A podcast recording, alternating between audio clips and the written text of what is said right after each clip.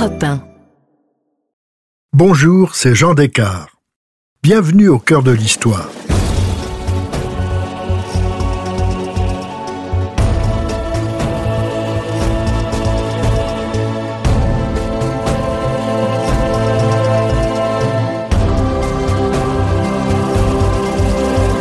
Dans cet ultime épisode en deux parties de notre série sur les femmes pionnières de l'histoire, je vous raconte le parcours de Marie Bonaparte, arrière-petite-nièce de Napoléon et princesse de Grèce par son mariage. Passionnée par la psychanalyse, elle fut très proche de Freud qu'elle sauva des griffes d'Hitler et fit connaître ses travaux en France. Seconde partie, la princesse, Freud et la psychanalyse. Dans cette après-guerre de 14-18, Marie Bonaparte va mener plusieurs vies à la fois.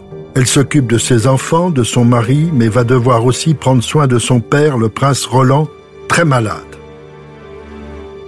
En avril 1923, les médecins diagnostiquent un cancer de la prostate. Elle s'installe dans l'hôtel Diana pour veiller sur lui.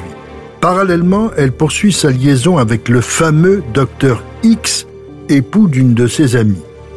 Elle est très bouleversée par la maladie de son père et X lui apporte un réconfort lui permettant de tenir. En même temps, les nouvelles de Grèce ne sont pas bonnes. À Saint-Cloud, dans une maison du parc, elle accueille son beau-frère, le prince André, sa belle-sœur Alice, leurs quatre filles et leur petit garçon Philippe, qui n'a pas un an, le futur duc d'Édimbourg, époux de la reine Élisabeth II du Royaume-Uni. Ils ont fui la Grèce où André est menacé de mort.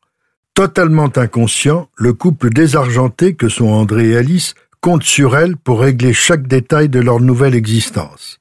Elle leur procure un train de vie auquel ils sont habitués. Sans elle, ils n'auraient pas les moyens de poursuivre leur exil. Constantin, son beau-frère, ex-roi des Hellènes, meurt à Palerme en janvier 1923. Georges II, qui succède à son père, a du mal à se maintenir sur le trône il sera finalement condamné à l'exil et quittera la Grèce avant 1923. Un amiral devient temporairement régent. Pour Marie, la page grecque est tournée pour longtemps. Le prince Roland s'éteint en avril 1924. Ses funérailles sont célébrées trois jours plus tard, le jour même de la proclamation de la République grecque. Pendant cette période compliquée, Marie a rencontré un médecin, le docteur René Laforgue qui avait découvert Freud et la psychanalyse dix ans plus tôt. Il a soutenu sa thèse au début des années 20 et on lui a confié un poste d'assistant dans une consultation psychanalytique à l'hôpital Sainte-Anne. C'est la première du genre en France. Laforgue entre alors en correspondance avec Freud. Il va devenir le lien entre les Français et Vienne. Un jour de février 1925, il vient dîner chez Marie en compagnie du docteur Otto Rank, un fidèle de Freud et le fondateur à Vienne d'Imago, le périodique où s'exprimait le célèbre psychanalyste et ses disciples.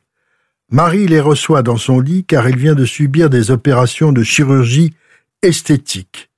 Elle se rend compte que ses interventions successives, elle en a déjà eu d'autres, sont le signe de son mauvais état psychique. Elle veut absolument rencontrer Freud pour qu'il fasse son analyse. Laforgue lui écrit au printemps 1925. Je ne sais si Rank vous a fait savoir que nous avons passé une soirée chez la princesse George de Grèce. La dame en question souffre d'une névrose obsessionnelle assez prononcée qui, certes, n'a pas nui à son intelligence, mais a perturbé quelque peu l'équilibre général de sa psyché. Cette dame a l'intention d'aller vous voir à Vienne et me prie de vous demander éventuellement d'entreprendre sur elle un traitement psychanalytique le rendez-vous est difficile à fixer. Freud est un peu réticent. Pendant cette période, Marie, désormais installée à Saint-Cloud, passe son temps à vider l'hôtel de l'avenue Diana qu'elle a décidé de vendre. Les enfants grandissent, Pierre a passé son baccalauréat en juin, Marie et Georges, revenus du Danemark, ont passé des vacances avec eux au Pays Basque. Cela ne l'empêche pas de poursuivre sa liaison avec X. Georges est très opposé à son départ pour Vienne. D'ordinaire, il ne pose pas de questions sur les activités de sa femme. Mais là, il se demande si elle ne traverse pas une crise mystique, d'autant qu'elle annonce qu'elle va partir longtemps. Georges pense que les enfants ont besoin d'elle ainsi que toute la maison. X est absolument du même avis. Le mari et l'amant ne savent pas exactement ce qu'ils redoutent, mais ils se sentent l'un et l'autre abandonnés. Marie est consciente de leur désarroi, mais pour elle cette rencontre avec Freud est essentielle. La porte fermée contre laquelle elle se cognait aussi loin que remontent ses souvenirs, cette porte, Freud va l'aider à l'ouvrir. Elle va commencer une nouvelle vie. Marie arrive à Vienne le 30 septembre 1925. Elle s'installe avec sa femme de chambre à l'hôtel Bristol. Puis, elle se rend au 19 Berggasse où le docteur Freud vit et consulte depuis 1891. De sa première visite, elle dira L'impression qu'il m'a faite dépasse tout ce que j'en attendais. D'abord cette grande douceur qui est en lui, alliée à tant de puissance. On le sent en sympathie avec toute l'humanité qu'il sut comprendre et dont on n'est qu'un imperceptible morceau.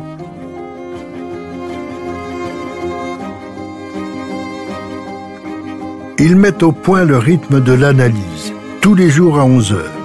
C'est Marie qui jugera elle-même quand elle sera finie. Entre eux, la confiance réciproque est instantanée.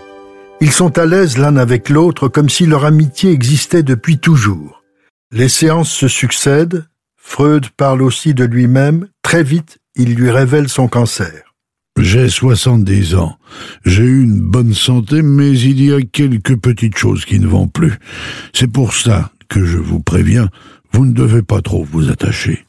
Pour toute réponse, Marie fond en larmes et lui dit qu'elle l'aime. Pas mécontent, il s'écrie S'entendre dire cela à 70 ans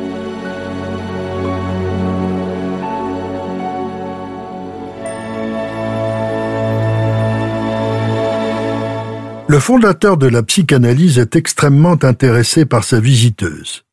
Il n'aurait jamais imaginé que la princesse Georges de Grèce se comporte avec ce naturel qu'il aimait tant. Il l'appellera toujours princesse alors qu'elle lui a demandé de l'appeler Marie ou Mimi. Quatre mois après leur première rencontre, il lui dit que lorsqu'elle est apparue, il n'attendait plus rien de la vie. Sa fille Sophie est morte de la grippe espagnole quatre ans plus tôt et son petit-fils qu'il adorait, était mort lui aussi en juin 1923, trois mois après la première opération du cancer de la mâchoire dont souffre Freud. Il était âgé. Anna, sa fille, ne se mariait pas. La venue de Marie lui apporte l'inespéré, un regain d'intérêt, un espoir. Grâce à elle, il pense de nouveau à propager son enseignement, à le développer en France. Cela tombe bien, Marie lui sera d'un dévouement absolu, elle l'y aidera elle a enfin trouvé le père idéal, celui qui dépassait ses espérances. Elle écrit à René Laforgue Quel être merveilleux, unique, et comme le monde de longtemps n'en vit et n'en verra plus. La hauteur du caractère est égale à celle de la pensée, et le contact quotidien avec un pareil esprit est le plus grand événement de ma vie. Bien que ce soit elle que Freud analyse, Marie prend de nombreuses notes à chaque séance. Elles serviront plus tard au biographe anglais de Freud, Jones. L'analyse se poursuit de façon satisfaisante. Marie confesse la forte agressivité qu'elle éprouve à l'égard de son mari Georges. Elle ne peut toujours pas accepter son homosexualité. Freud l'assure que son époux ne menace en rien son développement intellectuel. En décembre, son retour à Paris est rude. Tout le monde se plaint de son absence, Georges, les domestiques et X, son amant. Quant aux enfants, c'est pire. Elle a du mal à comprendre son fils Pierre. Eugénie, elle, s'ennuie à mourir auprès de son père. Marie se plonge alors dans la traduction des œuvres de Freud en commençant par Un souvenir d'enfance de Léonard de Vinci. Dès janvier 1926, elle est de retour à Vienne. Elle s'y sent tout à fait à l'aise. Quand elle aura fini son analyse, elle veut devenir, elle aussi, psychanalyste. Elle assiste à des consultations à l'hôpital général de Vienne. Elle se lie aussi avec la fille de Freud, Anna. Elle a 13 ans de moins qu'elle, elle est la préférée de son père dont elle assure le secrétariat. Elle assiste aux réunions de l'association psychanalyste internationale et elle est devenue elle-même analyste spécialiste des enfants. Anna Freud est brune, petite, menue, jeune et espiègle. Marie s'attache beaucoup à elle et la trouve charmante. Pendant ce temps, son analyse fait des progrès rapides. Freud l'aide à décrypter les traumatismes de son enfance. Elle lui parle de sa frustration sexuelle et de son absence de plaisir. Elle rentre à Paris après cinq mois. Elle rencontre tous les amis du docteur Laforgue, psychiatre et adepte de la psychanalyse. Elle va s'occuper d'organiser la Société française de psychanalyse et de préparer la parution d'une revue spécialisée. Aussi bien son mari que son amant sont tenus à l'écart de ces nouvelles activités. Ils sont tous les deux jaloux et ne s'en cachent pas. En juin 1926, la mère de Georges, la reine Olga, meurt à Rome. Marie et son époux se rendent aux obsèques.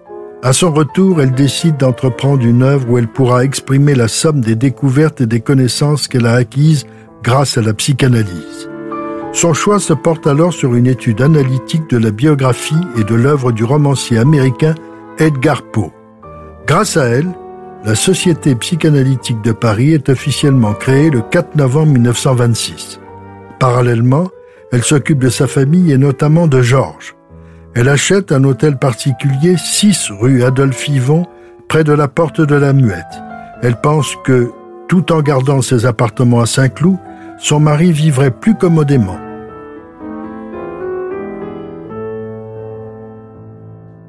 Valdemar et lui préféraient être en ville. L'analyse lui a enfin permis d'accepter l'homosexualité de son époux.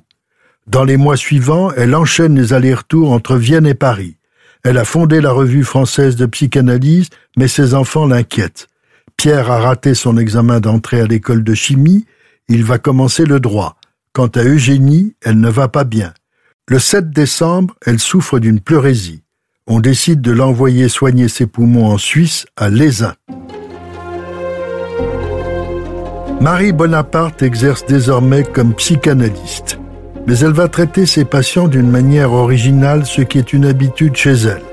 Elle a de grandes attentions à leur égard. Elle envoie un chauffeur et l'une de ses luxueuses automobiles pour les conduire à Saint-Cloud. Si le temps le permet, la séance a lieu dans le jardin et elle-même s'allonge sur une chaise longue derrière le divan. Pendant les séances, elle ne cesse de faire du crochet.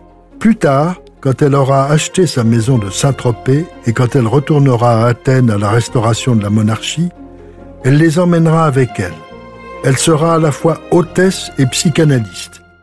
Un exemple de son originalité. Un jour, au bois de Boulogne, elle aperçoit un exhibitionniste. Elle s'approche de lui et lui dit ⁇ Rentrez tout ça, c'est sans intérêt, mais j'aimerais bien vous parler. Venez me voir demain chez moi. ⁇ et elle lui tend sa carte. Inutile de dire que l'exhibitionniste n'est jamais venu.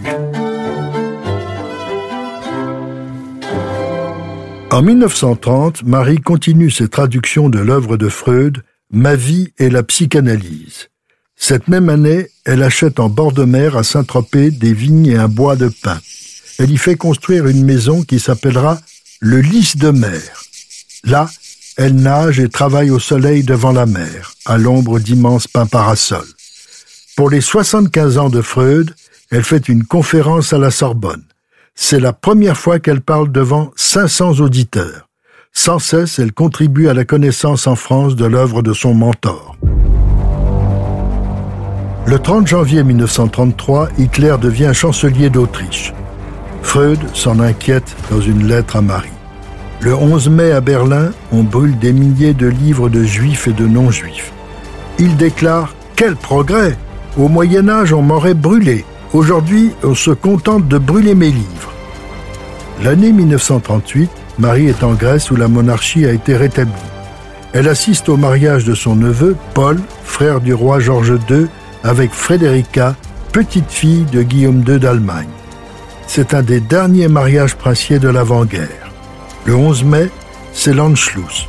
L'Autriche est envahie par les nazis. La situation devient inquiétante pour Freud. Sa fille Anna est convoquée par la Gestapo. Il est décidé à quitter l'Autriche, mais il veut emporter ses collections et sa bibliothèque. L'autorisation de sortie n'est pas facile à obtenir. Les nazis exigent une taxe de 20% sur la valeur des biens des émigrants. Marie va avancer la somme. Après un court séjour à Paris, elle revient à Vienne au début du mois de mai 1938 pour préparer le départ de Freud. Le 5 juin, l'homme fait une brève étape à Paris chez Marie avant de s'établir à Londres où il mourra l'année suivante.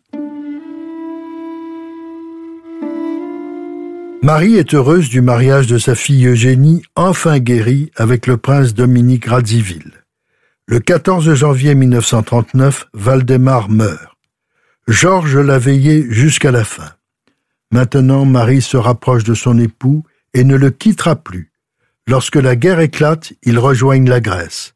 Avec la famille royale grecque, ils gagnent l'Afrique du Sud et ne rentreront qu'en 45.